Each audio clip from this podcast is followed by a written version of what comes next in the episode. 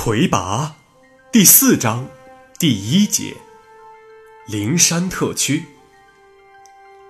灵山特区的形成与魁拔六百六十五年和魁拔六百九十五年，天界两次对灵山实施原点打击有直接关系。当时的灵山本是寿国有尾郡治下的贫困山区，风景秀美，却不利于种植。经历了两次元年打击，灵山成为一片不毛之地。当地人基本上死于两次天灾，没死的也不敢再接近这块不祥之地了。灵山成了一处无人区。地界各族各国的异端、难民、罪犯、匪徒、无文要者，渐渐的都把目光投向这里，将之视为理想的栖身之地，大模大样的走进去，在那里自生自灭。起初，寿国政府并没有拿这个地方太当回事儿，但随着时间的推移，灵山一带的植被在阳光和风雨。年复一年的照料下，渐渐恢复。天火也一直没再来光顾。但当他们想把这块地方再重新用起来的时候，却发现了那里的人也和茂盛的植被一样，漫山遍野的扎了根，在山寨间争斗中显现着蓬勃生机。不要忘了，在那里生活着的这些人。本来就不是什么省油的灯。面对寿国官方企图收复灵山的举动，本是乌合之众的灵山人表现出空前的团结。他们的态度只有一个，那就是战斗。这样的对手是很难征服的。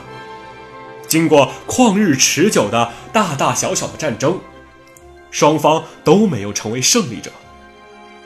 政府方面毕竟要想的更多一些，他们觉得为了这么一小片儿本来就太不吉利的山地，而把整个国家都拖入常年的战争之中，是不明智的。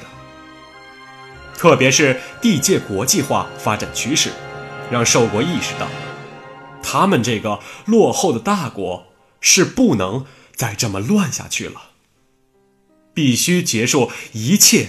对经济发展不利的东西，专心积聚财富，争取早日能和龙国、树国那样的富强国家平等对话。而想要专心发展，就必须结束战乱。魁拔九百零一年，当时的寿国天宠石威，决定给灵山一个恰当的地位。只要灵山方面承认，人口和土地是兽族和兽国的一部分，可以维持灵山现有状态不变。灵山方面则提出要有一定的内政和外交自主权，即在以后的各族混战中，灵山有权保持中立状态。经过数年谈判，双方达成共识。魁拔九百三十三年。双方签订族内亲和成约，灵山称为神圣兽国有尾郡灵山特区，由灵山人自治。与政府的战争结束了，灵山人高高兴兴的一起喝过大酒之后，继续开始各山寨间的争霸事业。到爪云抵达灵山的魁拔十一世纪初。灵山的主流社会并不是像他这样的独居客，而是六十多个割据状态下的大小山寨和帮会。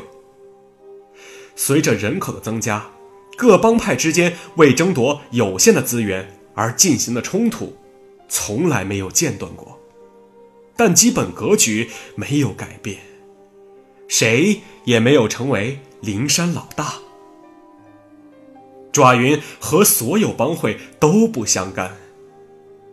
有些山寨的首领登门致敬，他也都是客客气气的，保持着一种敬而远之的关系。他本以为这样的生活一直可以持续到他被迷林埋葬的那一天。